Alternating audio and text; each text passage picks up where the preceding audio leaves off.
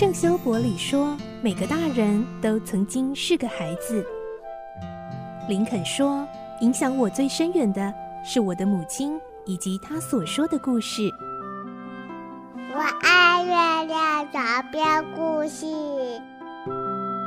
晚安，月亮床边故事。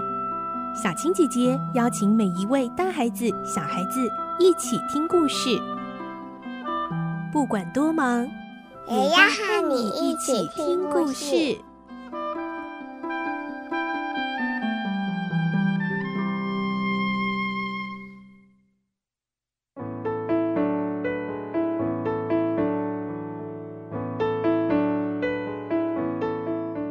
晚安，欢迎你和我们一起听故事。我是小青姐姐，我们继续来听《顽童历险记》的故事。今天是二十九集，我们会听到公爵和国王虽然顺利逃出了小镇，但是他们两个却也互相猜疑、窝里反，吵了起来呢。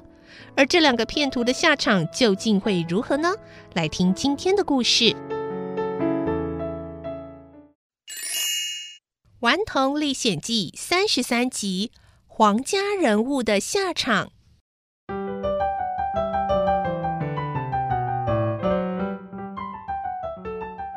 当哈克回来，看到木筏上只剩下公爵一个人的时候，哈克心里突然有种不祥的预感。他问公爵：“吉姆呢？”公爵看他一眼，回答说：“卖掉了。”“什么？你们怎么可以把它卖掉？”那是我的黑奴啊，又不是你们的，他是我唯一的家当啊！哈克几乎要哭出来了。公爵烦躁而且粗鲁地打断他说：“够了，臭小鬼，你唠叨什么？我跟你一样倒霉。那个老家伙明明说好卖掉的钱要平分，哼！现在早上出去到现在还没回来，一定又泡在什么酒馆，喝得半死不活了。我真笨。”又上了他的当。哈克勉强忍住气，直问：“你你知道他把吉姆卖给谁吗？”“我怎么会知道啊？不过啊，我不愿再等下去了，我要去找那个老混蛋。哼，等我找到了，非得好好跟他算账不可。”说完，公爵就气冲冲地走了。哈克一个人留在木筏里。强迫自己要赶快定下心神，想想接下来到底该怎么办。跑了大老远的路，伺候这两个大坏蛋这么久，到头来竟然落得一场空。哈克心里真是怄死了。哈克左想右想，如果吉姆注定非当奴隶不可，还不如就留在老家，和自己一家人在一起过日子。总比现在这样流落他乡要好多了。于是哈克拿起纸笔，决定写一封信，告诉华森小姐吉姆在这里，请他赶快派人带钱来把吉姆赎回去。哈克对自己说，这样做是最好的办法，尽管哈克会因此受到大家的责备。信快写完时，哈克却又突然犹豫起来。心里有个声音冒出来，自问：“等一下，这样真的是对吉姆最好的安排吗？他一直渴望有一天能够获得自由啊！”哈克不由得想起这一路来的种种情形，想到白天，想到黑夜，想起在月光下聊天，也想起在大风大雨中并肩奋斗。记忆中的每一个画面都有吉姆。哈克越想越深刻感受到吉姆对他的好。夜里，吉姆总是自己默默当班，尽可能不叫醒哈克，让哈克睡到天明。那一次，他们在大雾中失散，吉姆看见哈克回来的时候那高兴的模样，到现在哈克都记得清清楚楚。还有，吉姆总是说他是。你是我老吉姆有生以来最好的朋友，也是唯一的朋友。想到这里，哈克不知不觉湿了眼眶，一低头看见快写好的信，没有考虑太久，就把它撕了。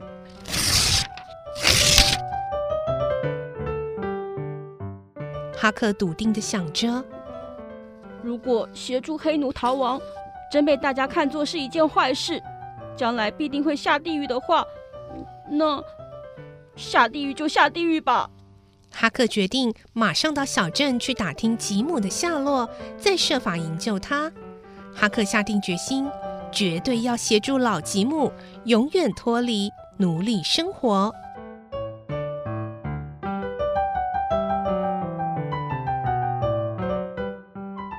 哈克的运气实在很不错，才到镇上就从遇见的第六个人的口中打听出吉姆被卖到一个叫菲尔普斯的家庭。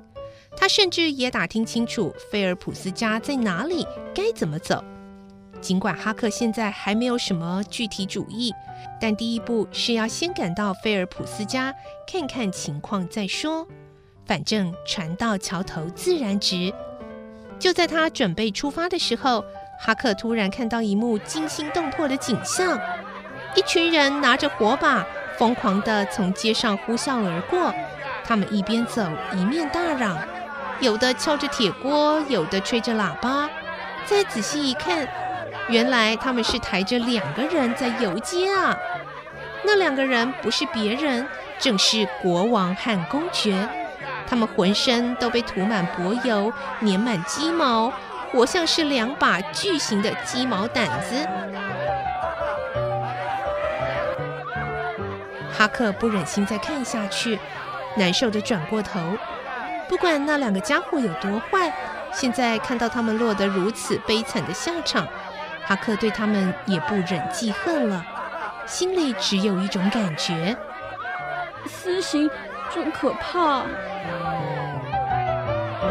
附近有人大啦啦的评论说：“咦，这两个招摇撞骗的家伙，能够逮住他们，真的是好事。活该，活该啦！恶霸，哼，臭骗子！”也有母亲趁机对孩子教育说：“孩子哦，你看。”人绝对不能做坏事，做坏事的人哈是绝对没有好下场的啦！我跟你说哈。哈克没有听完，就默默的走开了。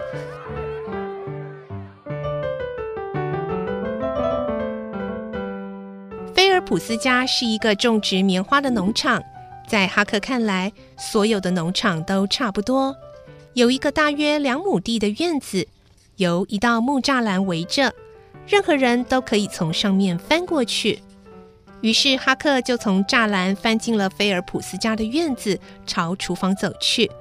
直到这时候，哈克其实还没有打定主意，只是勇敢地往前走。他打算一切听天由命，事到临头，说不定靠老天爷的帮忙和保佑，就能说出几句合适的话应付过去。哈克越来越觉得。每回只要他想听天由命，老天爷总会适时帮忙，让他的口齿伶俐。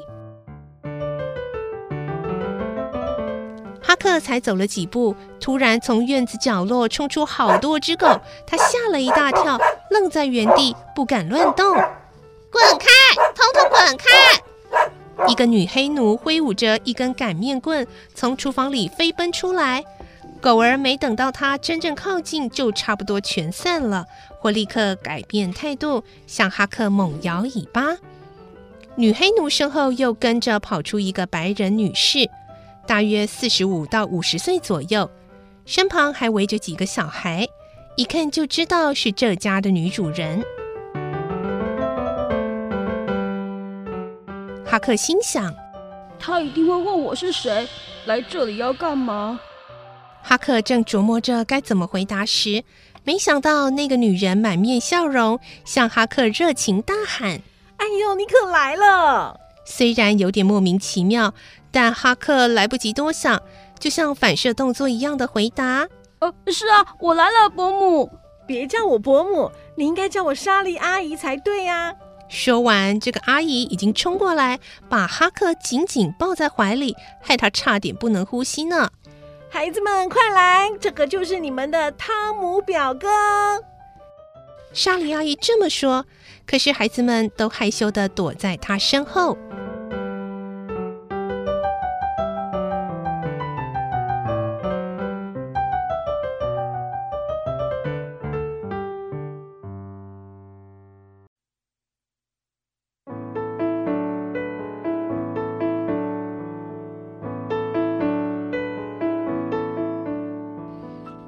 在今天的故事中，我们终于听到恶人有恶报，皇家人物这两个大骗子国王和公爵的下场真的是非常凄惨呢。而哈克呢，现在又被这位莎莉阿姨误认成为自己的亲戚，哈克又该怎么脱身呢？明天再继续来听这个故事喽。我是小青姐姐，祝你有个好梦，晚安，拜拜。小朋友要睡觉了，晚安。